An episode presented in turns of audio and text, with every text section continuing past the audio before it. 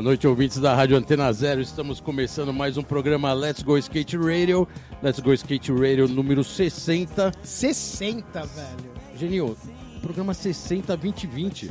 Porra, mano, segundo programa do ano. Segundo programa do ano, começando turbinado. Porra, mano, muita informação. É isso aí, galera. 2020 começou bombando, né, Bolotão? Caraca, a gente tava meio enferrujado, aquelas férias, né? Aquela Aquele coisa, sossego, bebida, bebidas. né? Tudo, as farras todas, né, mano? Não de skate a hora que quer, aquela Porra. coisa toda. Agora, voltando à realidade, estamos aqui começando mais um programa Let's Go Skate Radio. Genil, e hoje um convidado especial, né?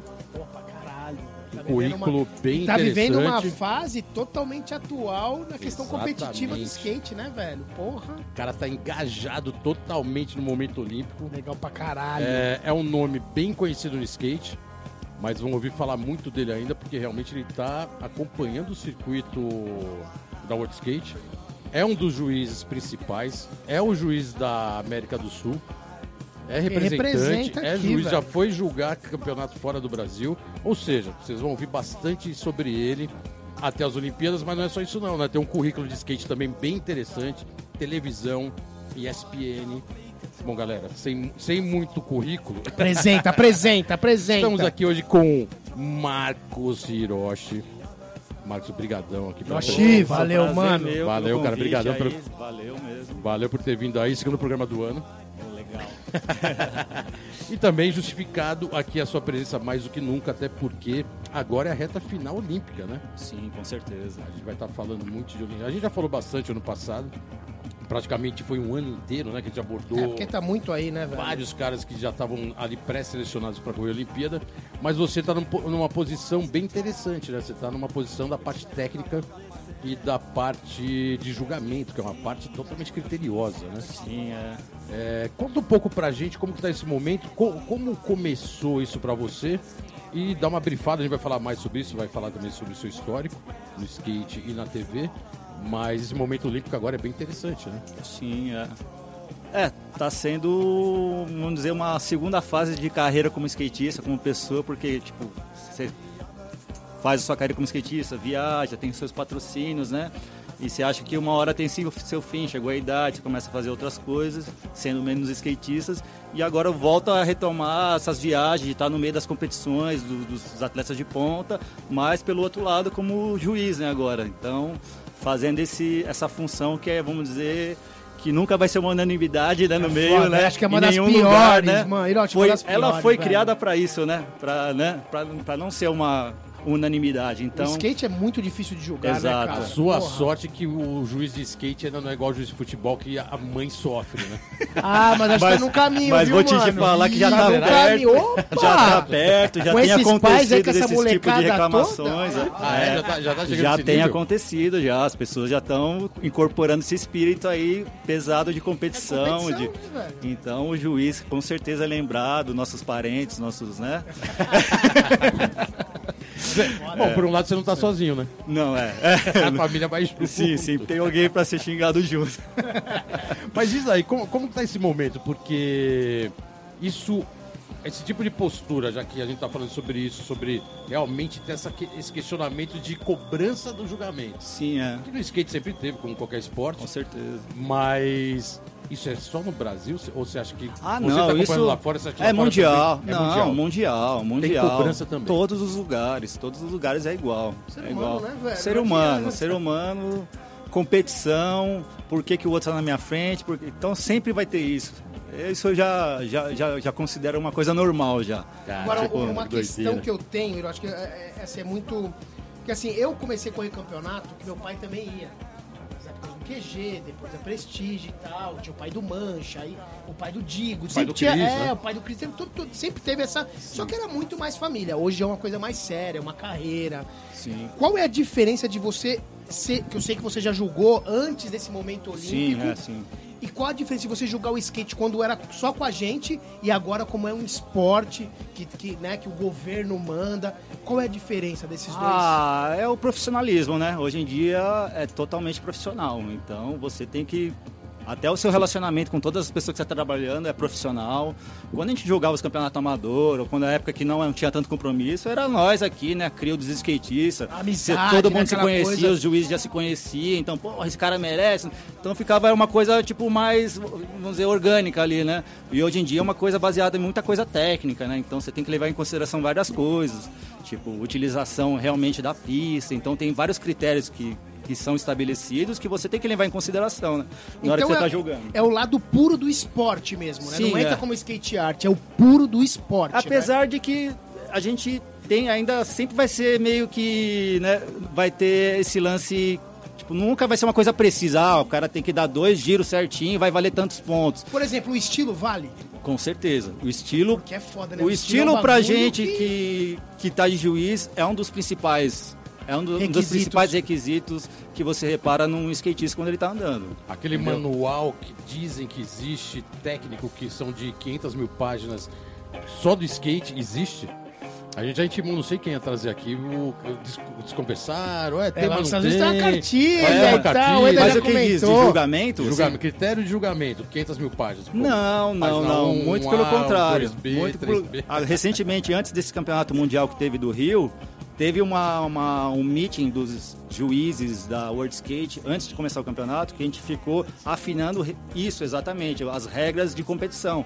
Para Foi ficar o mais. meet da World Skate no Rio de Janeiro, Isso. novembro, outubro, novembro do Isso, ano passado. exato, é. Foi durante esse último mundial do STU que teve na Praça do Ola. Isso. Então, uma semana antes, ele reuniu os skatistas, os juízes que iam estar na competição, além de outros juízes do mundo, para participar desse meeting, inclusive um representante do skate street, que na, na situação era o Meni Santiago, e o do parque, que era o.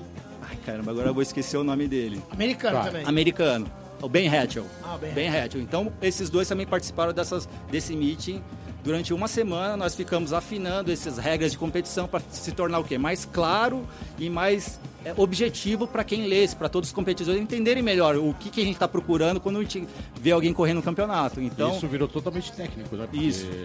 a- a- na verdade, é uma forma de afinar ao máximo. na verdade, deixar mais simples do skatista entender o que, que ele tem que fazer na pista. Tá. O que está sendo valorizado, o que, que a gente está olhando, Então, entendeu? Mas, ah, então a diferença, assim, pelo que eu tô entendendo, a diferença de você julgar o parque e julgar o street é gigante. Porque o street, com o- o esquema do Street League, um rock slide vale 8, tá ligado? Independente do estilo, que nem a contra da Letícia perdeu o Super Crawl lá. É, era- até isso tá, se- foi debatido. ah, tá, Está porque, sendo assim, debatido. De, não de- encaixa, de né? não ter essas notas iguais e poder Porque aumentar. senão vira um, um Exato, exato, mano. é. Tipo, o estilo Porque aí vale. você vai engessar a manobra, entendeu? Aí o estilo não vai valer nada. Então, isso que foi. Até estamos debatendo de, de ter mais casas decimais, entendeu? Para ter essa diferenciação da mesma manobra, mas executada de forma diferente, você poder ter uma. poder dar uma diferenciação de uma manobra de uma pessoa para outra dando a mesma manobra.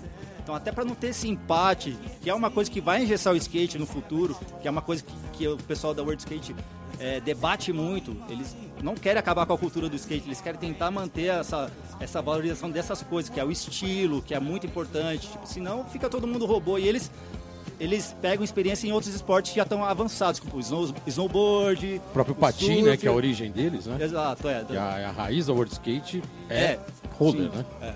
Que é algo bem mais É, mas sistemático, o máximo né? que o roller teve foi o quê? É, Mas acho que isso, Pan-Americano, mas né? acho que isso é uma fase e né? agora o skate meio que tá, dominou. O skate, e é dominou, olímpico, né? É isso, o skate dominou. no mundo inteiro. O Patins colocou onde deve ficar mesmo. Exato. Só sei Pô, que era o isso que a skate gente tá queria ouvir. valorizado. Não, era ele que a gente tem que queria estar no ouvir. Não, outro Era isso que a gente queria ouvir, porque isso é cultural. Mas é então, pelo isso. menos isso aí na cultura a gente tá mantendo. O skate dominou a cena, tá bom. É só pra lembrar, né? A. Finlândia ganhou lá também, mano. A Confederação da Finlândia tirou os caras de roller. Irado Hiroshi, é o seguinte, o bloco tá acabando, a gente vai colocar, Pedrada a gente vai voltar na sequência pra falar muito mais sobre isso. Sim.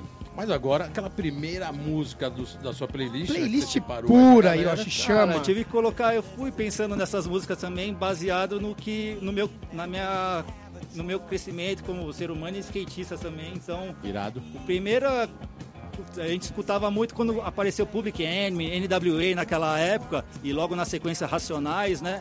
Foi uma coisa que meio que abriu os olhos a gente que andava de skate na rua, então a gente começou a se identificou muito rápido com esse tipo de música, né?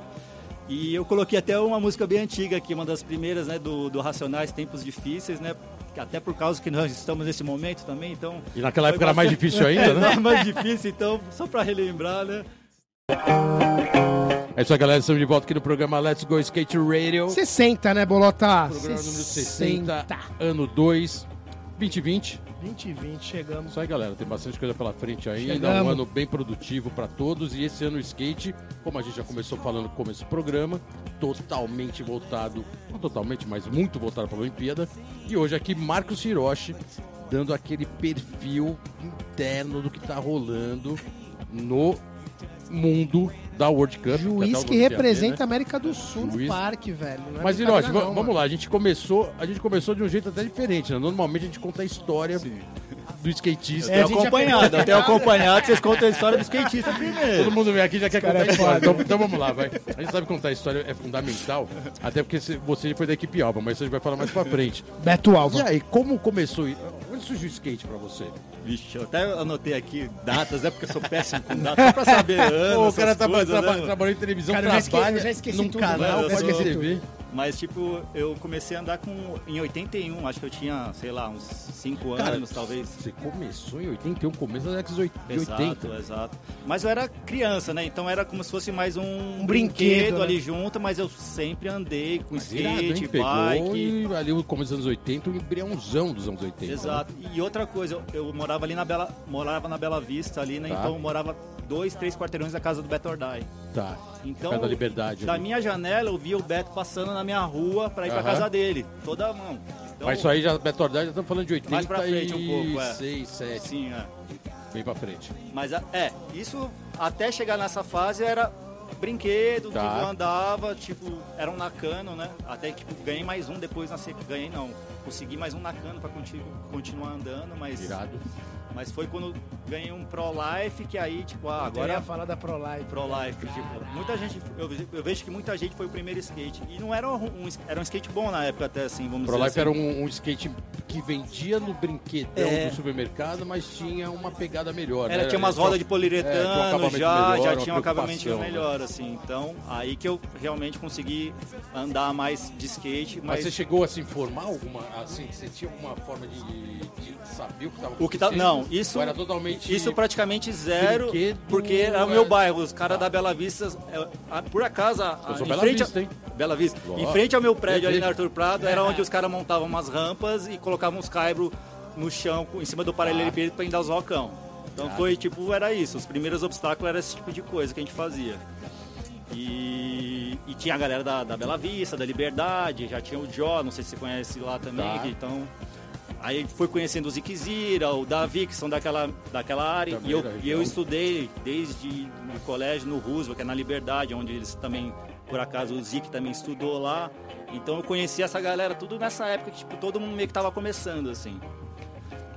E, e- aí com 10 anos de idade, né? Isso já tinha andado, vai, sei lá, 5 anos. Meu pai falava, você não pode sair do quarteirão de, do- de casa aqui, né? Eu falei, ah, beleza. Aí eu fui andar na Paulista, atrás do Eluma, no, no banco francês, que tinha umas paredinhas, não sei se ele ali, tinha umas paredinhas, eu 10 anos, fui lá com os outros amigos, andamos, pá. Aí ficamos, ah, agora já andamos, fiquei sentado lá, de repente veio um segurança, empurra a gente, pega o skate de todo mundo e fala, ó, vocês vão conseguir o skate só quando seus pais vierem aqui buscar. Aí- aquela repressão do eu- street, né? Já total, rolando, né? total. Aí eu falei, puta, agora fudeu, né, mano? Principalmente nesse pico, aí, eu lembro. É, Iluma Pra-. Pra falar pro meu pai que eu tava lá na Paulista, eu perdi o skate, sendo que eu não podia nem sair do quarteirão da minha casa, né? Você tinha duas buchas, né? Duas buchas, O né? skate aprendido e Exato. que contar pro Aí seu eu, pai. puta, vou ter que falar pra ele, né? Aí eu falei, ele foi, pegou e nunca mais me devolveu o skate. Caraca. Então eu logo de fiquei. Aí eu, pô, os amigos ali ajudaram, montei um, mas aí eu tive que parar de andar de skate, porque não tinha mais como ter peça de skate. Tá. E foi até uma época que o skate também tava dando uma caída. Falei, puta, agora fudeu, não tem como andar de skate. E fiquei meio- mais ou menos dos, dos 12 até os 16 anos sem andar de skate. Tá. Aí eu comecei a trabalhar sozinho tal, no colégio já. Aí voltou aquela moda de skate, um amigo da minha sala falou, "Ô, você já andou de skate, né? Eu tô com skate, lá, vamos dar um rolezinho, vamos lá na Russo, tal, vamos comigo lá, que eu sei que você já andou. Eu falei, ah, beleza, vamos aí.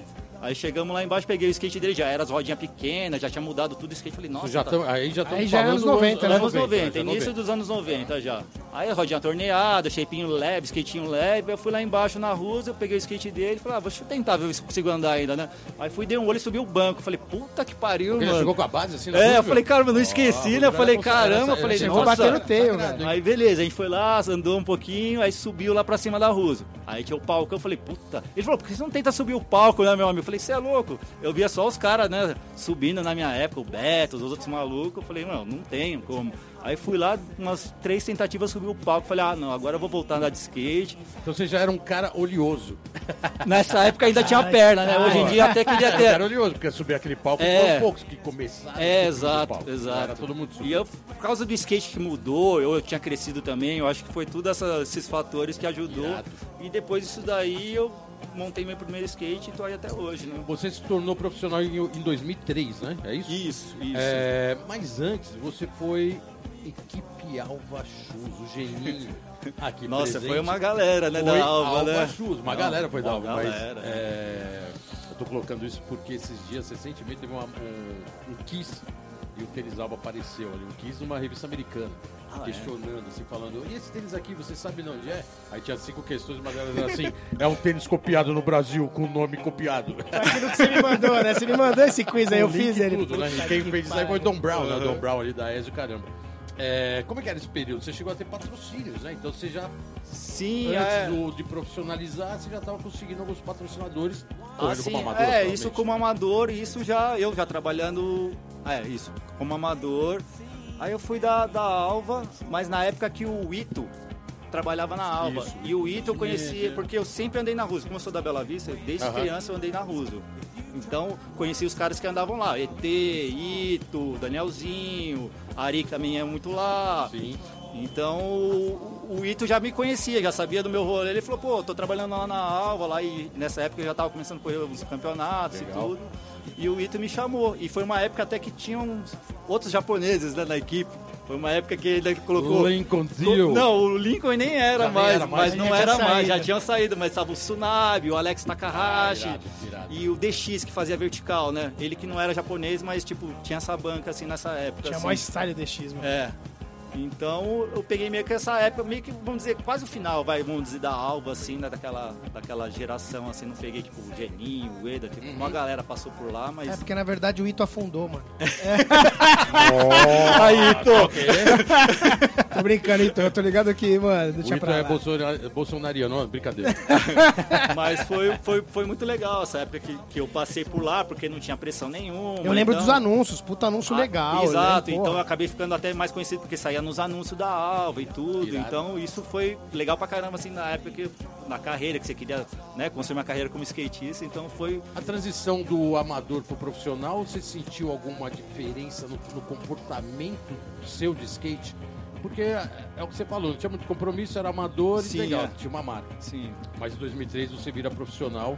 Eu e passei pra Pro pela Sims ainda, foi na época ainda. Você, você Foi tava pela cima. Exato, é. Teve uma pressão aí pra virar amador? pra Não, na verdade, não? porque já como nessa final de amador, eu já tava fazendo meio que tudo que já os pro fazia já. Eu tava já numa correria, já perto já do que os caras faziam. E Aham. muitos deles eram meus amigos já, então Tá. foi uma coisa meio natural, mas sim, com- certeza, a pressão, aí aquela briga para ter uns patrocinadores bons, que conseguisse manter, né, que conseguisse ganhar alguma, algum tipo de salário, porque naquela época era difícil, você conseguir Pra alguma... poder ir pros campeonatos, pra poder- né? Que era pra poder se foda, mexer, pra né, mano? Você conseguiu arrancar uma grana do Dé da Sims ali? Conseguiu arrancar um salário? Foi por pouco tempo ali, né, O Dé, então... o Dé- o Dé fa- falou que vai pagar, ele paga. É, não, não, Mas foi é tudo- difícil arrancar de Sim, primeiro. não. Mas foi tudo certo, aquela época ali foi legal, fui, fui para alguns era campeonatos. é. o Dé era- o que ele era acordava era tudo certo. Então, pra mim, foi o que funcionou, assim. Então, Ó, se a técnica aqui falar que tem tempo,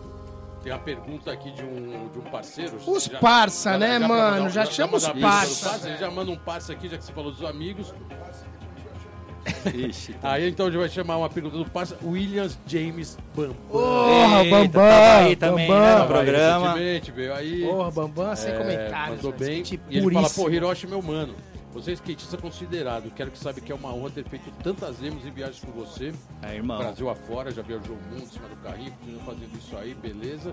E ele pergunta qual a importância da- das tours que eram feitas antigamente, qual a importância e a falta que faz as revistas impressas na formação de skatistas considerados assim como você. Então, na real, ele fez duas perguntas. Ah, aí. isso é muito louco o que ele tá falando. mídia. Realmente. Que é o uma buraco coisa- que a é um gente cara- tem hoje, é é né? uma um coisa cara de que, hoje, olhando né? isso, realmente é uma coisa que não existe, né? Isso. Então, cada um fica meio que um cara independente. O skatista hoje em dia, cada um é, faz o seu corre sozinho, né? E as tours fazia a gente ser uma um grupo mais unido, as marcas ser mais unidas, Exatamente. ser mais uma família, um ajudar o outro. Então, isso perdemos muito com, com essa evolução tecnológica das mídias sociais, né? Tipo, diminuiu muito. Claro que existe ainda marcas que fazem isso, mas eh, são coisas muito mais raras de acontecer hoje em dia, né? Antes era uma coisa tradicional das marcas fazerem. Cultural, Então, praticamente. e, a- e- e isso foi uma coisa legal que ele está falando, provavelmente porque a gente viveu isso muito recentemente com, com o Iena. Uhum. Que ele conseguiu fazer essa marca, a distribuidora da a Ordem, Você era a ordem, né? Junto eu era junto com ele, né? exato. E o, o Iena, a ideia dele não era pô, pegar super skatistas, pegar os caras que, mano, que eu ando todo dia, que eu gosto e que eu me dou bem e que eu considero. Aí ele foi, me chamou, chamou o Bambam, chamou o Mancha, O o Thiago Beto. Garcia, o Beto. Então, realmente, quando a gente ia na, na- na- Ele chegou a fazer algumas turnês muito legais. A gente foi para Campo Grande, a gente foi para Indaiatuba, o Mog Banca, o Mancha, todo mundo junto. E funcionava, E né? esse funcionava. sistema, né? Você As- conseguia dar retorno pra marca. Exato, pra você marca, para as lojas locais. locais, porque, exatamente. porra, todo mundo, os lojistas, é, provavelmente eram skatistas da nossa época, porra, ficavam muito felizes quando chegava essa banca toda, tá ligado? E ficava lá e E fazia. a felicidade dos brothers de viajar, né, cara? Que skate é essa parada, entendeu? Foda, perde muito. Isso mano. perde muito. Realmente, o que o James está falando é, o- é o que. É o que tá fazendo falta, assim, né? Muito, assim. Eu vou, eu vou fazer o seguinte, ah, já que o- agora a gente vai colocar, tá acabando o bloco e vai colocar o próximo. Mais uma pedrada, playlist? Essa parte da mídia, como você é um cara de mídia, que a gente vai colocar daqui a pouco, e hoje você trabalha em algumas mídias, que é bem interessante esse seu trabalho. Então a gente volta no próximo bloco falando de mídia. É, e agora você coloca a segunda música. Ah, que você trocou, né? Que você trocou. Eu troquei porque o Kamal escolheu a música que eu tinha escolhido. Eu falei, eu vou, eu vou escolher a outra que também tem o mesmo sentido Pô, até. mas foi né? sem querer escolher a mesma música mal, é uma honra. Não, com certeza. O Kamal, eu falei, cara, eu escolhi a mesma música que o A cara que é da Tribe, música. a Tribe Called que é a Quest. Tribe Called Quest. Mas eu eh, escolhi essa música do De La Soul, que é Da até... mesma praia, né? que é da mesma praia e até o motivo era o mesmo, porque foi do, do vídeo Goldfish da Girl. E eu tinha o original até né, na época, até que era uma coisa rara de acontecer. Né? E putz, é, quando começou a tocar esse som lá, Tribe, nesse vídeo, e De La Soul, tipo, deu uma viradinha de chave também, todo mundo que escutava vídeos e curtia as músicas de vídeo de skate. O- esses novos grupos de rap começaram a aparecer com essa nova linguagem, então, tipo, foi uma época marcante também. Irado. Fudida, Goldfish, Girl. Animal, animal. Entendeu? Então, esse som é pra relembrar essa, esse- essa, essa era. É isso aí, galera. Estamos de volta aqui no programa Let's Go Skate Radio. 60, mano. Caralho. Ano- Seis décadas, é isso, velho? Tá, não, calma, calma, calma aí. 2020 ainda. Ô, 20 vi, 20 vi. Começando o ano, é, segundo programa do ano. Hoje aqui Marcos Hiroshi. Hiroshi na área. Muito sobre a Olimpíada. E, um, e uma, um dos assuntos que a gente terminou no bloco anterior, Hiroshi, é que você é um cara de mídia, né, cara? É, na verdade, além do skate, você veio trabalhando nos últimos anos, amador, profissional, praticamente seguindo uma carreira. Você paralelamente fez uma carreira de mídia, porque você trabalhou é, em mídia impressa, mídia televisiva de canal a cabo, assim, e não eram canais pequenos, eram são canais grandes. Ah, hoje você trabalha na Red Bull, eu acho que é Red Bull TV também, se não me engano. É, Red Bull. Red Bull Skate, né? Ah, e isso não é pouco tempo, né? Só na ESPN parece que você ficou dois anos É isso, é. na ESPN, ESPN eu fiquei, na verdade, três anos lá. Três anos. É, é, TV, TV. totalmente focado em skate. Sim. É, na verdade, eu entrei lá pra cuidar do... do- cuidar da parte de skate do, do novo projeto que eles estavam trazendo, que era o site do X Games, né? Tá? E também ser um consultor de skate no canal ali também na época, assim, né? Tipo, eles iam fazer alguma matéria relacionada a skate, eles iam perguntar se isso estava de acordo, falando a linguagem e tudo, esse tipo de coisa.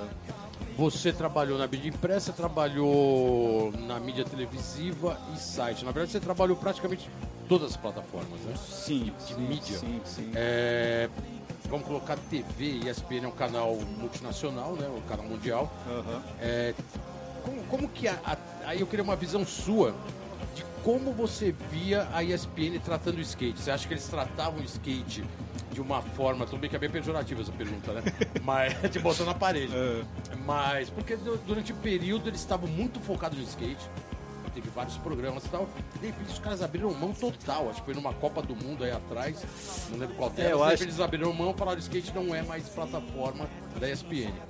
Ah, virou uma chave lá dentro e sumiu o skate. É, na verdade, ali foi o lance mais comercial de, de grana mesmo. Tipo, eles tiveram que reduzir custo e foi até um pouco antes de eu sair, Tá. por acaso, que eles acabaram com, a- com o setor de radicais que tinham lá, que cuidava de surf, cuidava desses outros snowboard, motocross, e acabaram com esse, com esse, com esse departamento que Essa tinha lá Só, dentro. só, só um PS dentro né? disso. Eu acho um dos maiores erros da televisão, tanto aberta quanto fechada, de colocar o skate como a parte de radicais.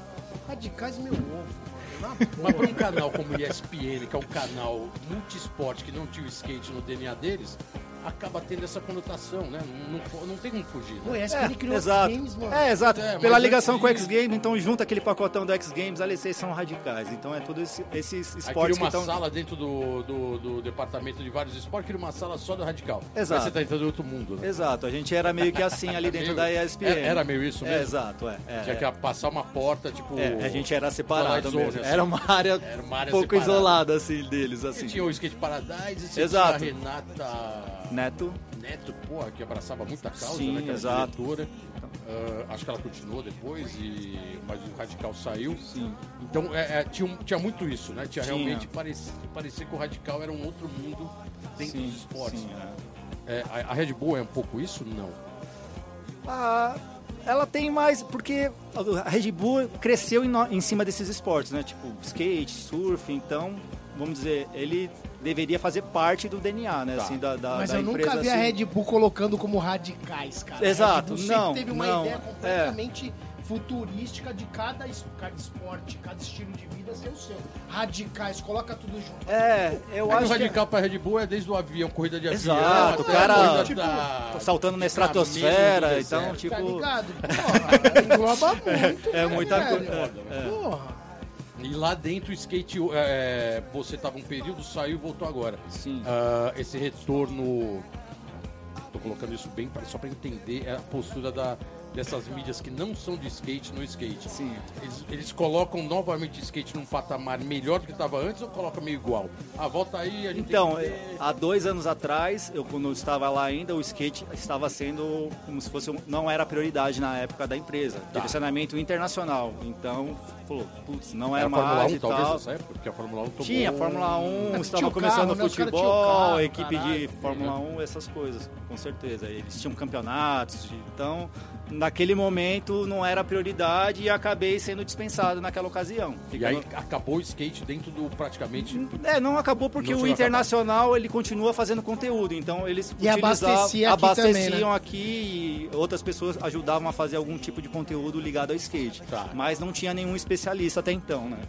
E isso agora, agora depois de dois anos, o, agora o, mudou esse dire- direcionamento internacional e o skate encabeça é o principal esporte no momento da empresa, isso internacionalmente, inclusive no Brasil. Ah, Então, eu sempre olhei pra Red. Bull com outros olhos também, assim, de, de, de olhar pro skate como skate. Sim. Esse último vídeo que eles lançaram aí com o Jamie Foy, porra, cara, aquilo Exato. pô, é animal. Não, Não, não, é, é- como você pegar uma a plataforma linguagem dos caras é radicais e TTT, bolinha de good, porra, vai ser Pô, eu vou falar aí, ele tá falando de Red Bull aqui, os caras nunca mandaram nenhuma latinha pra gente. Pode Então mandar, fica aí o mas recado manda- aí, ó. Mas manda o Classic. tá? O se a moça quiser mandar também, não tem problema nenhum. Esse cara é foda. A gente fala de monstro também. Mas é porque realmente é um trabalho bem interessante que você Red tem feito de mídia. E voltando para a pergunta do Bambam, que eu, eu- a gente teve que cortar porque acabou o bloco, mídia impressa, você trabalhou em mídia impressa também. Exato, eu não posso esquecer porque foi ali que tudo começou, Tudo começou né? ali, Tudo né? começou na 100% skate. Sim. E eu comecei e fui para trabalhar lá, na verdade, como um freela, que na verdade eles estavam planejando fazer o primeiro guia de pistas. Então eu entrei lá para ficar três meses, catalogar as pistas do Brasil inteiro. Pra eles fazerem essa, essa, esse ah, é, guia de pistas, Foi né? O pri- animal, o primeiro foi guia de animal. pistas. Eu tenho até hoje guardado Então, pra em mim, casa. foi uma puta experiência, porque era uma época de cartas ainda, de foto impressa. Então, a gente fez uma ficha e mandava pra galera em todos os lugares, pra eles devolverem, mandarem carta de volta com as fotos das pistas onde eles andavam, com a ficha preenchida. logando tudo. Então, era um negócio Um garimpo tipo, cabuloso, um garimpo né, velho? manual, super trabalhoso, que eu fiquei meses, né? eram três meses inicial, mas acabei ficando 11 anos na casa lá. Então, tipo, durou três edições o guia de pistas. E foi o que eu também acabei conhecendo gente do Brasil inteiro. As pessoas que fazem a cena acontecer em todos os estados, eu acabei conhecendo, porque são as pessoas que davam informação pra mim. Fala, no Piauí, o que, que tem pra andar de skate? Ah, eu conheço um cara que anda de skate lá, toma o telefone dele e pergunta pro cara. Então era esse o meu corre, eu ficava ligando Como pros o caras. telefone dele. né? Exato. e ligava pro cara aqui, ó, no fixo. E aí, mano, passava o endereço pro cara mandar a carta com as fotos de lá, com as informações. Então era um trabalho de trás, formiguinha. não faz nem tanto tempo assim, né? Não, é, então, é Nem louco faz isso, é. tanto tempo assim, né? Mas não tinha nenhuma, nenhum meio muito digital, né? Destacar Nada, nada, Talvez zero. e-mail no máximo. Zero. Mas o que foi legal é que eu conheci todas essas galeras que fazem a cena acontecer nas diferentes regiões do Brasil e são os caras que estão lá até hoje. São os caras que eu conheço até hoje. Então, tipo, manteve essa, esse network com todos os caras. Então, isso me ajudou muito depois. Num trabalho que eu fui assumir lá depois como editor do site de skate lá, porque na época acho que tava até o Flávio Samelo tava cuidando do início, era início de internet ainda, tipo, fazendo o site da revista. Samelo aparece em tava tudo quanto é Samelo, velho. Sidney Aracá, que eles já estavam envolvidos ali nesse começo. Então, eu assumi meio que a posição, o, o lugar deles ali, meio que sem saber o que eu tava fazendo no começo, entendeu? Pegou uma pedrada, né? naquele momento nunca se imaginaria que a mídia digital, como você falou, né, que estava começando, dar Exato, atenção para exato. site, porque a prioridade das mídias impressas nunca foi o site em primeiro plano. Nunca né? foi. Não, foi o contrário. não era- a mídia é. impressa Exato. era o carro-chefe, Exato. a, a revista é o carro-chefe o, o secundário era o site. Sim. Nunca ninguém imaginava que teria esse, esse turntable, né? Teria essa virada de mesa, certeza. como a gente está vendo hoje, a ponto das revistas sumirem. Aí É o site bizarro, também né? ficou obsoleto. Agora você tem que ter uma então, é plataforma, que nem a Exato, plataforma. exato, até site. Senão é foda. E eu lembro que pra colocar uma notícia com uma foto em um parágrafo, precisava de cinco pessoas. Um que escaneava a foto, tratava e mandava pro digital. O programador que ia lá, colocava o negócio. O redator que escrevia o texto. Entendeu? Era- Era, um era uma processo. equipe, né, gigantesco, Então eu né, peguei mano? desde essa parte até chegar hoje, que você coloca tudo no celular, faz as matérias tudo no celular e edita e põe no ar, tudo num aparelho que tá no seu bolso, entendeu? Então. Exato. né? Eu ia para as coberturas de campeonato de skate com a 1.2 megapixel, com a fisheye lá para fazer as fotos do campeonato amador enquanto eu julgava. E, e aproveitava e fazia as matérias pro, pro site, entendeu? Resultados, rolou esse campeonato e tudo. Na então- verdade, o site hoje ele virou quase como uma ferramenta, não obrigatória, mas uma ferramenta só para falar que você tem um site estático. Tem um endereço, Que né, em um algum endereço, lugar com quase algumas um informações. visita, né? Exato, Pô, é um- hora, exato. fala, beleza, tá aqui ativo, mas já sai na hora, né? É, porque Se não, você cara, colocar o www lá e esse endereço não existe, porque os caras já nem te Já era, mais. é. Pô, o cara nem site tem, imagina o resto. Ao contrário, Exato. o cara não tá muito preocupado. Mas essa é a realidade atual. Terceiro bloco, o acabando. Cara, é muito rápido, Agora, hein, a mano? terceira música da sua playlist, que, pô, essa, é- é- essa aqui é de respeito, né? Ah, essa aí, aqui tem é até uma historinha. eu- Culturalmente respeitável. Soul Music, Marvin Gaye, né? Não teve nem o que falar, né? Todo mundo gosta, mas eu sempre curti Soul Music. Mas essa música em questão aqui é uma música que até foi usada em um vídeo nacional. Não lembro se foi chiclete de um campeonato no sul. Mas eu usava essa música porque me deixava calmo. Então eu falei, vou colocar essa música no campeonato, nas minhas voltas de skate. Ah, você andava com essa música. Só andava com essa música. Na época que você levava o CDzinho e falava, ó, faixa tal, Boa. ponha na minha volta aí. Então era isso, era esse CD e essa música que tocava na minha volta.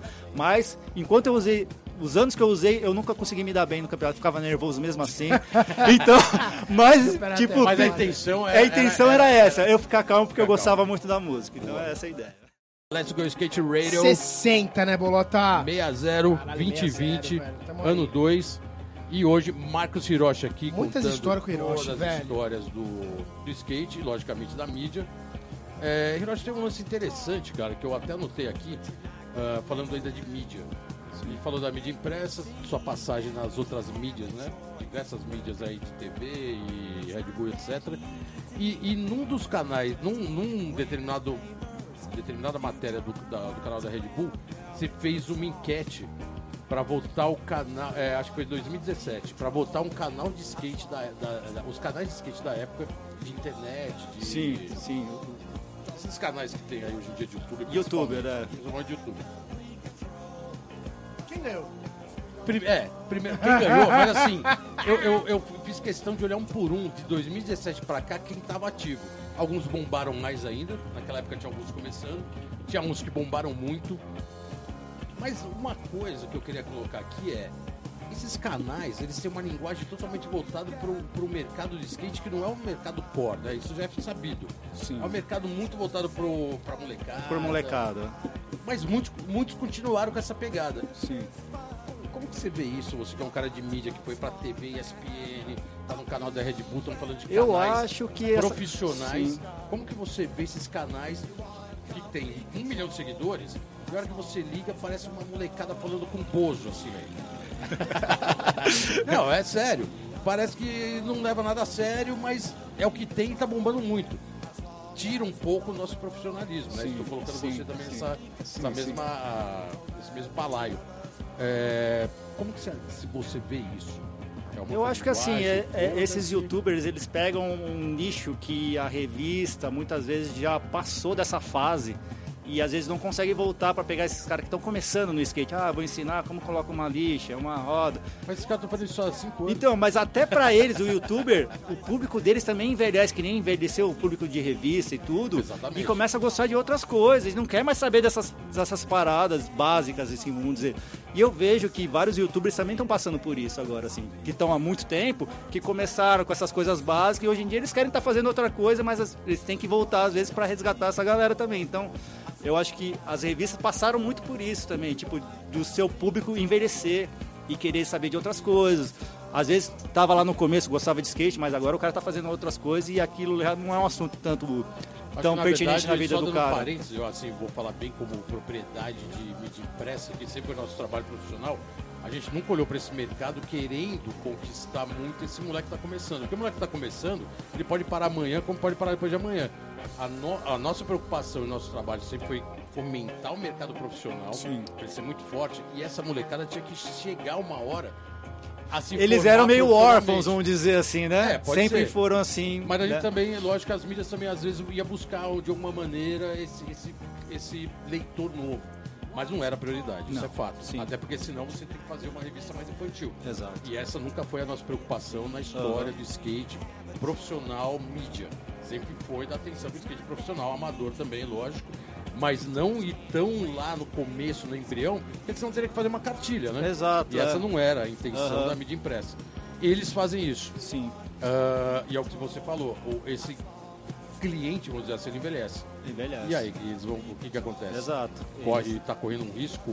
Então, que nem você Gigante. falou, tem alguns que decaíram, outros cresceram, né? Então acontece, eu acho que com eles também esse, esse mesmo problema. Eu enxergo isso agora também, vendo, acompanhando esses grandes canais, eu vejo que eles estão num patamar, às vezes, tão alto que eles não conseguem, às vezes, mais comunicar com aquele moleque que ele comunicava no começo também, quando ele fazia os, os primeiros vídeos deles, entendeu? Então, eles são um nível tipo profissional já, vamos dizer assim. Tipo, você vê o sobre skate, o WAB, então eles já têm já uma outra postura, já que às vezes, tipo, aquele molequinho que está começando já não se identifica tanto com aquele canal, já procura um outro que fale uma linguagem mais próxima dele.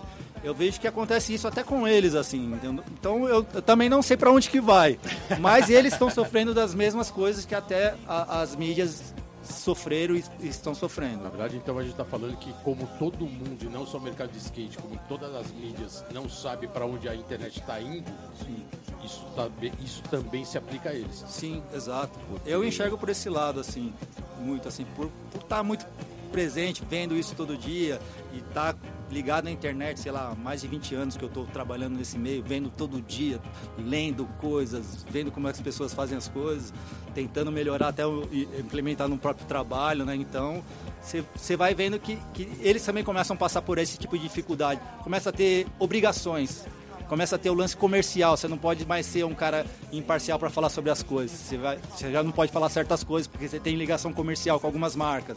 Então você já vai limitando, que nem a revista, que nem a mídia, que também começa a ficar preso com, com, com quem está bancando o, o trabalho ali. Infelizmente é assim, né? Então eu vejo que eles sofrem das mesmas coisas também que, a, que, que as mídias sofreram e estão sofrendo. Mas é aquela coisa, só para dar um parênteses aqui, isso acontece no mundo inteiro. Se você olhar nos Estados Unidos, é que nem a Braille Skateboards lá do YouTube.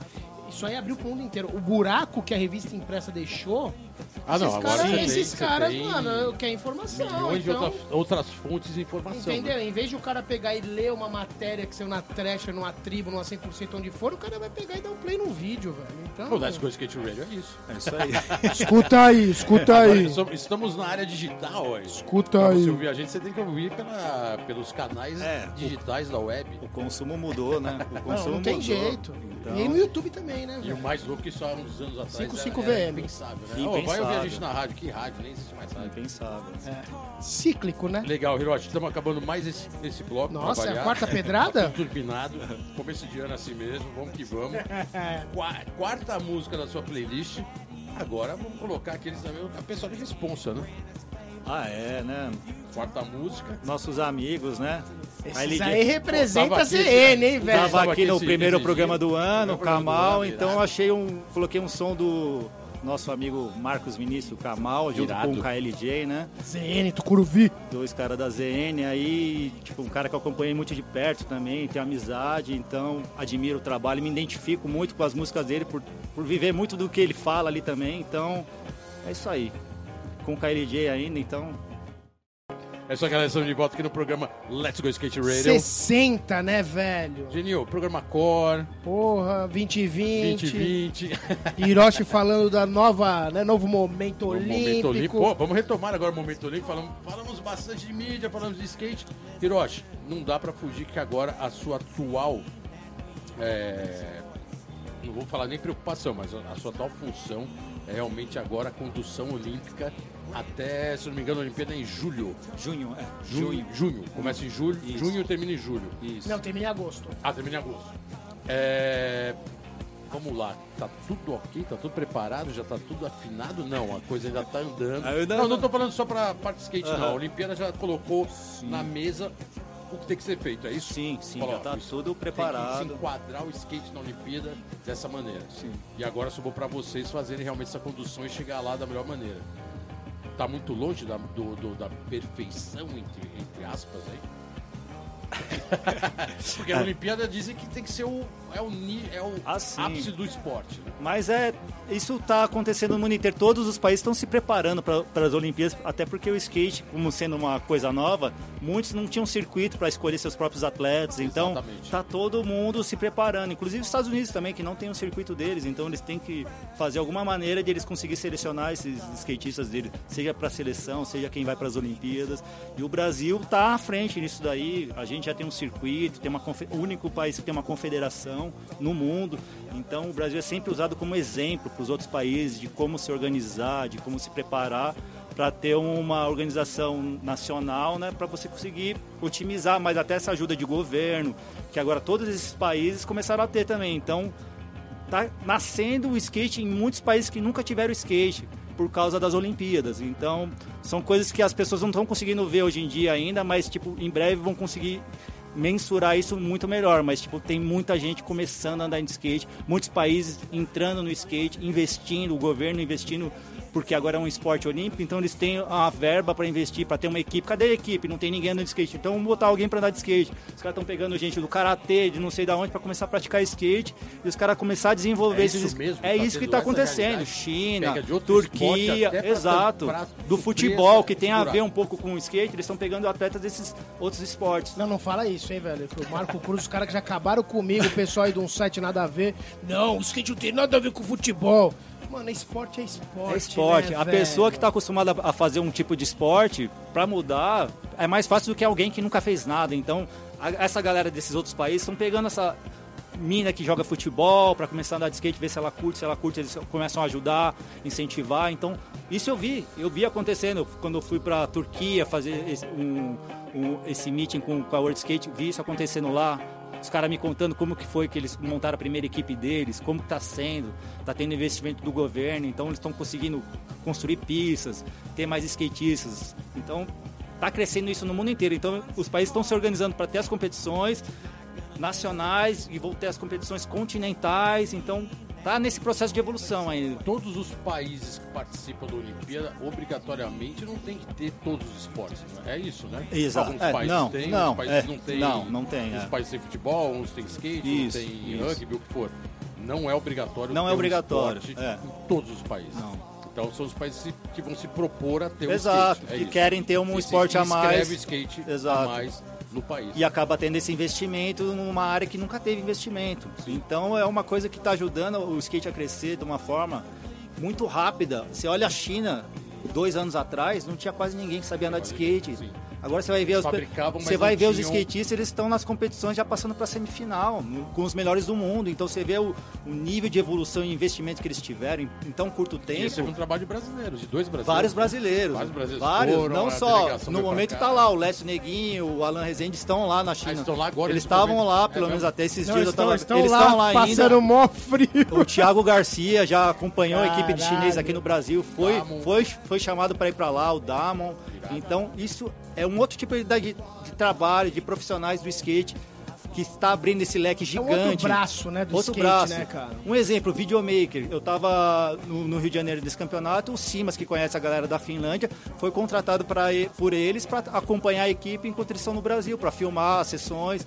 Então tá, tá surgindo essas novas funções, novos trabalhos que a galera tem que começar a se ligar porque eles acham que as Olimpíadas não estão trazendo nada de bom, a galera do core do skate, porque eu também sempre vivi o core do skate, e eu tô conseguindo enxergar essas outras aberturas, esses novos né, horizontes que o skate está abrindo por causa das Olimpíadas. Então, é entendeu? legal você falar isso, porque assim, eu queria que você tocasse num assunto, já que você tá tão dentro, na questão de hoje a gente tem um presidente da Confederação Brasileira que nunca andou. Gosto muito do Duda, gente Sim. boa pra caramba. Eu queria que você falasse da sua visão a partir do momento que ele né, substituiu o Bob na, presiden- na presidência. E assim, eu assim, já falando por mim, eu acho que é um cara que agrega muito como skate esporte. Então, para começar esse lance do, de, do- a galera do skate sem falar, puta, tem que ser skatista, eu já vi muitos caras skatistas Que não deram conta. que não deram, não, me mataram de vergonha, na verdade. Pior ainda, né? Pior ainda, fazendo e caras que não são, que nunca foram skatistas, fazendo muito mais pelo skate com esses caras. Então, eu nunca mais levo isso em consideração, o cara é de skate ou não skate. Eu, eu vejo o que o cara tá fazendo, o que, que ele faz. Tá. Então, o Duda é um desses caras que, tipo, o pouco que eu acompanhei de perto, o que ele faz, o que ele tá fazendo, ele tá fazendo o que o papel de um presidente tem que fazer, brigar pelos seus skatistas, brigar pelo seu país. E quando eu tô lá fora, eu vejo que ele- é o que ele faz. Então, um fala uma coisa, um fala outra, eu tô falando do que eu vejo. Então, eu vejo o que ele tá fazendo a função dele, entendeu? Brigando pelos direitos dos brasileiros lá fora. Eu já vi ele fazendo, batendo de frente com os caras americanos, com a organização pelas, pelos direitos e pelas Isso aí, regras. Essa, essa- Isso que você está colocando, por acaso, foi o- a etapa da China, é isso? Exato. Que teve, parece que, uma, um, um critério. Teve um skatista que, que foi o Jagger Eaton até, Tá. que ele passou em primeiro, só que é, como ele era menor, na ocasião de 18 anos, ele era obrigado a usar capacete. E ele participou de todo o campeonato sem usar capacete. Isso é uma regra, É uma né? regra, já era. Isso a partir daquele China- campeonato se tornou uma regra. Acho que esse foi o primeiro campeonato que era uma regra. Tá. E já foi é, explicado isso no Meet antes de começar o campeonato. Todos sabiam disso. E ele sabia, inclusive outros skatistas conversaram com ele: "Ô, você não quer usar capacete? Não, eu, eu menti minha idade lá, não sei o que. Ele falou algo desse tipo e quis continuar andando. Só que aí. é, passaram oito skatistas, né, na, na- na- na- acho que naquela ocasião, e até o Murilo ficou por um para fora dessa final, Tá. em nono. E esse moleque passou em primeiro. E aí ele foi desclassificado. Só que aí o- mu- muitos da organização ficaram meio inseguros de fazer isso, porque na, na, na situação eram vários americanos que. E o Comandam, skatista né, americano, velho? então eles estavam meio assim. Só que, só que regra. nisso o Duda não esperou os caras nem tomar uma atitude, já foi lá brigar pelos direitos dos brasileiros. Falou: o cara correu sem capacete, a regra é o quê? O cara tá desclassificado, não é isso? E foi lá lutar pelos direitos dos brasileiros. E, e- e os caras tiveram que fazer isso. E aí o Murilo entrou. E o Murilo Tá entrou. Aí foi pra final. E melhorou até a colocação dele. Entendeu? Então, isso eu vi de perto acontecer. Então, tipo, um Ninguém fala te uma contou, né? Você algum tava fala ali, uma né, coisa, eu mano? vou falar, Pô, eu tô animal, falando o que eu pra- vejo. ó, só pra entender esse Animal. fato que é, que, é, que é até engraçado, né? O cara correu sem capacete, tudo bem que você falou que a galera alertou, falou, ó, não quer usar, não quer usar. Mas é, é obrigação da organização chegar no cara antes dele correr e falar, coloca, ou isso tem que deixar rolar e depois no final olha e fala, você correu sem.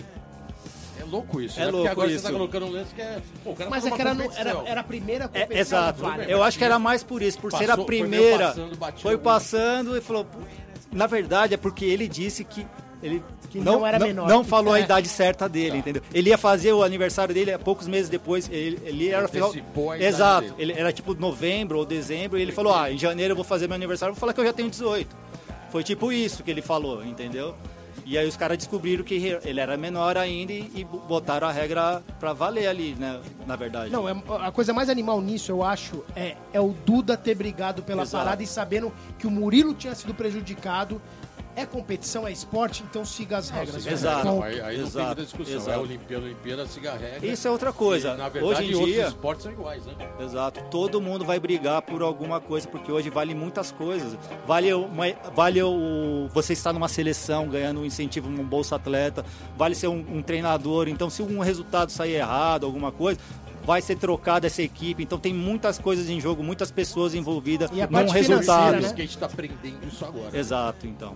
Irado, Hiroshi. Vamos lá, acabando o bloco. Quinta música. Nossa, mano, já é a quinta, Essa aqui velho. agora o couro come. Essa aqui é amigo do Bolota, né? Mas eu tenho que lembrar dele porque, meu, eu é, conheci como todo mundo. Lógico que você conheceu muito mais, mas eu conheci ele na época que ele tocava nos campeonatos de skate, o Chorão, com o Charlie Brown, fazendo cover do Rage Against the Machine.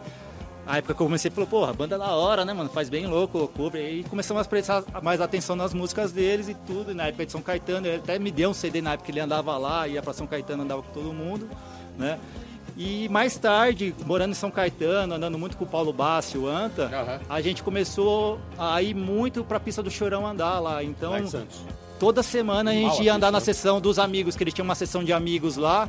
Então, Então, a semana inteira, né? Porque ele só abria a pista. É, só pra mim, né, cara? Então pra a gente andava com a galera de Santos lá, o Pingo, o Ratinho, o Bruninho, e a gente, toda semana a gente andava lá. Então, semana ou não, o cara sempre tava na sessão também. ó. Até o Chorão, ele se reservava às vezes pra andar de skate na sessão e não falar mais sobre nada além de skate, entendeu? Irado. Então, puta, eu coloquei a música do cara pra lembrar e, tipo, a gente nunca teve um cara com tanta relevância no, no- né, na sociedade brasileira como o Chorão, mano Como ele representou. como né, ele velho? representou o skate de uma forma tão ampla no Brasil inteiro. Eu que fui para o Ceará, em, em campeonatos que ele fez em Madre de Deus, fiquei de Aham. juiz lá também, entendeu? Milhares de pessoas, pessoas tatuam as frases dele, ele, então é, é uma coisa fora do normal, assim, né? Então, Até hoje, né? Até hoje. Então, nunca é demais lembrar do Charlie Brown Jr. É isso aí, galera. Estamos de volta aqui no programa Let's Go Skate Radio 60, né, velho? O número 60. 2020, ano 2, último bloco. Caralho, Caraca, passa muito rápido, velho. Programa é aquela velha história, né? Programa com boa conversa parece que fica mais curto, né? Hiroshi aqui contando todo o os detalhamentos pedrada, né? olímpicos.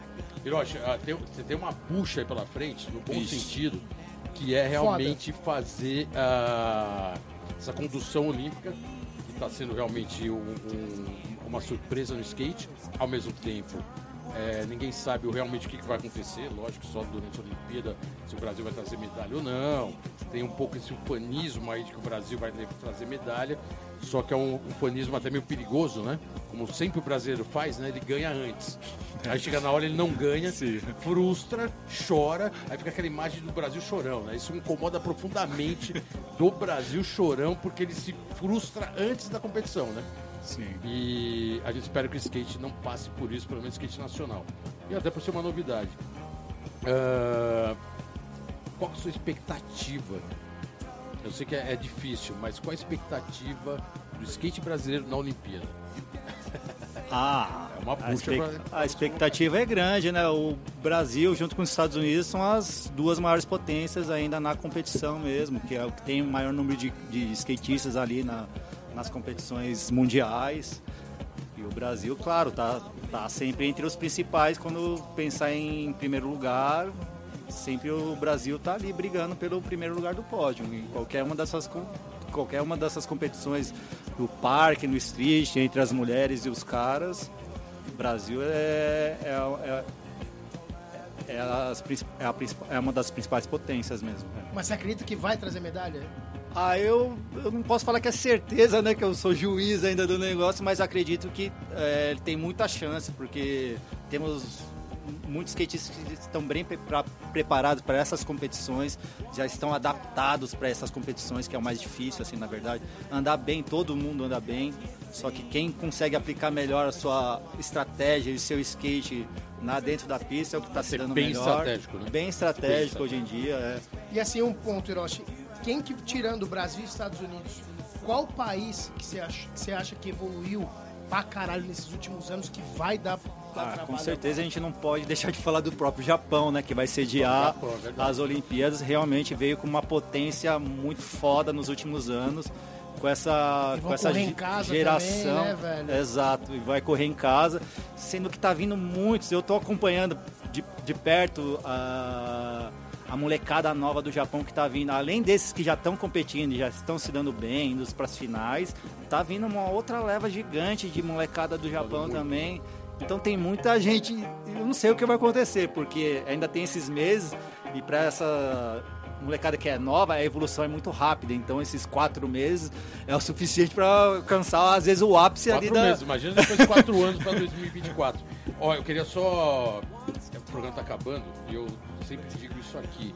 Tem parças aqui que estão ficando de fora. Não e pode, não, pode pode. ficar Os parças são os parças. Mandar dois parças ficaram de fora, Manda. pergunta rápida e resposta mais rápida Vamos, ainda. vamos sentar. Renatinha Pas- Pasquini, pô, sua parceira aí de, Parceira. também de, ir nos, no- nos meets da World, da World Skate, né? Porque ela também é juíza. né? Exato, é. Ela coloca aqui algumas coisas, ela fala que em dezembro de 2019 você participou do quadro juiz com ela. Junto com ela.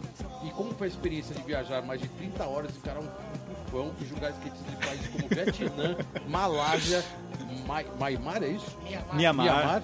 Enfim, países que nós nunca imaginávamos Exato, não, foi incrível. Isso foi a última viagem que eu fui agora, é, chama Cia Games, é uma espécie de pan-americano daquela região ali, Vietnã, Tailândia.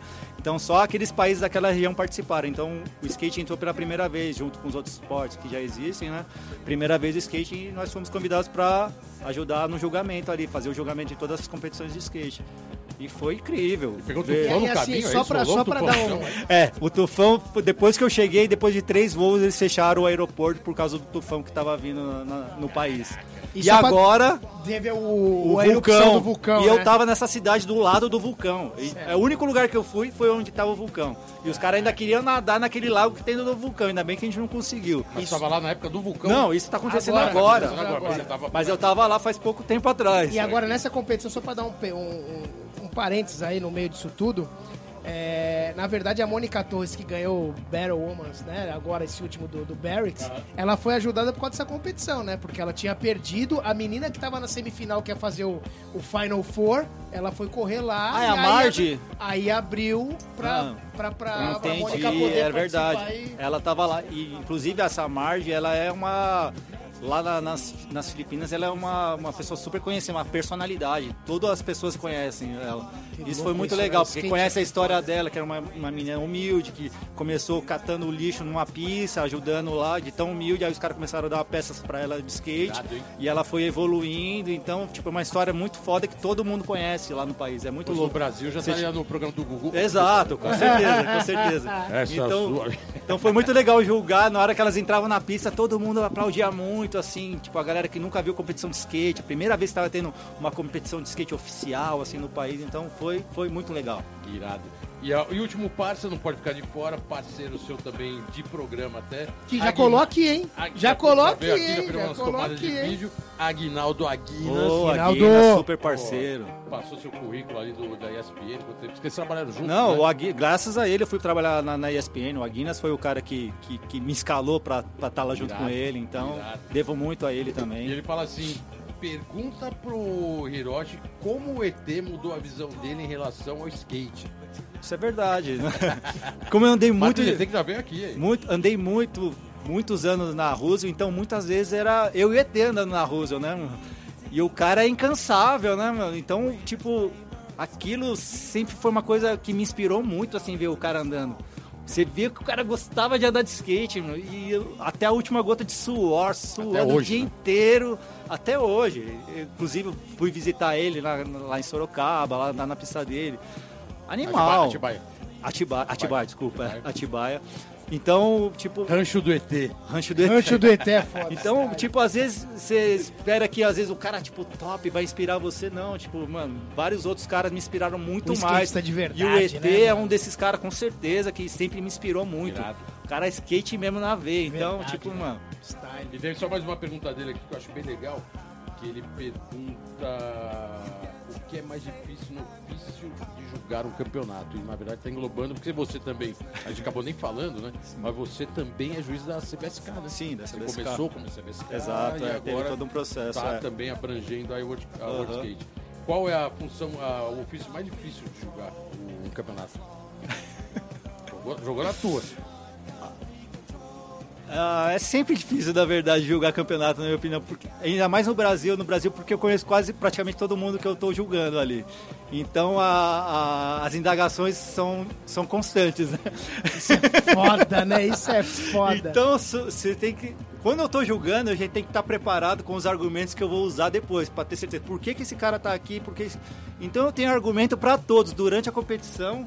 Eu já vou pensando em tudo isso, além de dar a nota, pensando por que, que esse cara ter uma boa explicação para todo mundo. Porque você tem a bagagem, né, mano? De ter corrido pra Exato, caralho, vários caras te exato, julgarem e exato, o cara falar, mano, exato. eu acho que eu devia ter E às vezes eu melhor, ia né, perguntar, mano? o cara fala, foda-se você, mano, entendeu? E eu não quero fazer Style, isso com as pessoas, entendeu? Eu quero style, chegar velho. e falar, você tá aqui por causa disso, disso, disso. Você tá atrás desse cara, eu quero ter esses argumentos certos. Ser correto ao máximo possível, exato, né, exato. porra? Um desses caras que, que, que me, que me espelho muito hoje em dia é o Lincoln Ueda, com certeza. Ele é o mestre de E é um, julgamento. também um head judge. Head hoje, né? Judge Irado. da, da World Skate, provavelmente Skate. ele vai estar ali no, em Tóquio também. Então é um cara que é minucioso também, tem um super cuidado com todo mundo que ele julga. Olha mil vezes antes de dar uma nota para ter certeza, entendeu? Então é, é nesse tipo de, de pessoa, de profissional que eu, que eu me inspiro. Irado. É, Hiroshi, programa acabando. a Nossa, última rápido música demais, do Rincon Sapiência, a gente vai fazer o seguinte, a gente vai colocar, a música vai começar tocando, só que a gente vai se despedir na Fechou. sequência com a música rolando. Claro. Tem que estourar, né? Não tem É, jeito. E é isso, a gente vai colocar a música rapidinho, coloca a música, a gente volta só para dar uma concluída no programa, mas de antemão a gente vai colocar agora o Rincon Sapiência, linha de soco, é isso? E aí... ZL, né? ZL, ZL, Aí o som vai rolar né? agora e a gente já volta só pra se despedir. Volto aqui no programa Let's Go Skate Radio. Finalizando, Programa 60, acabando, velho. saideira pra não estourar.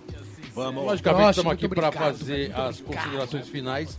Agradecer aqui o Williams James Bambam, que mandou a pergunta. Bambam. Passas. Renatinha Pa- Pasquini, Aguinaldo Aguinas. Latinas. Tem que agradecer esse pessoal que sempre participa do programa. É, segundo programa do ano, eu aqui com o Geninho, Tamo aí, encerrando tamo o aí. E nós tem que voltar, mano, porque foi muito rápido, tem que voltar. Não, vai voltar. Não tem jeito, Que vai velho. ter uma merda. Agora a gente vai ficar, vai ficar no radar porque vai ter que voltar pós-Olimpíada. É, depois dessas competições, talvez tenha também. Bastante história. voltar aqui. Pô, talvez, Respirando fundo, assim. Caramba, foi assim, foi assado, foi animal. É, Hiroshi, brigadão pela presença. Obrigado a Valeu, você. valeu, É, muito obrigado por ter vindo aqui. Parabéns pela correria, pelo empenho aí no skate, nas mídias, que tem trabalhado há um bom tempo. Esse novo, essa nova função agora, né? Juiz internacional. Irado, né? Passaporte em dia, aquela coisa toda, né? Tamo... Tá bem carimbado, hein, Tamo mano? tá deixando, bem né? Carimbado. ca- é, os carimbos em dia, isso é legal pra caramba, né? É, é muito legal ter o passaporte bem carimbado.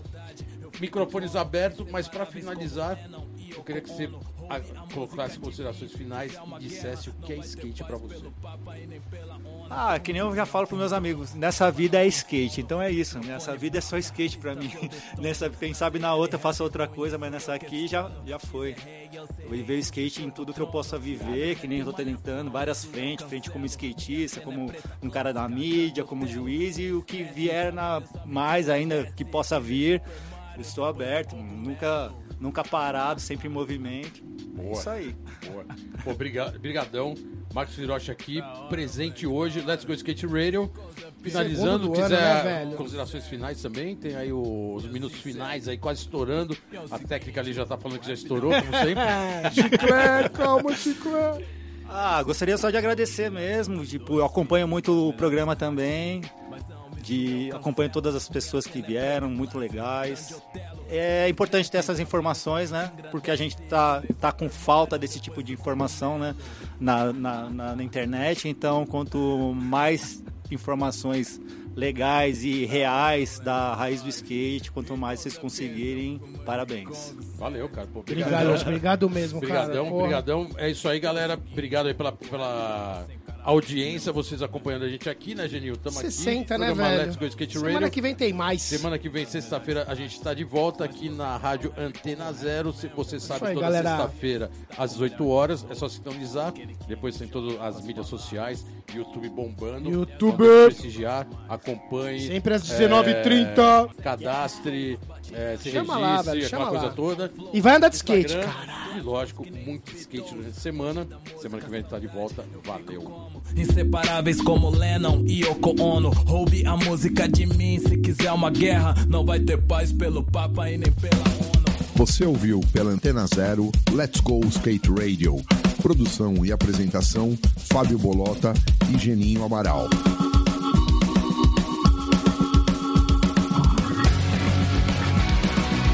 Let's go skate radio. Skate radio. Skate radio. Skate radio.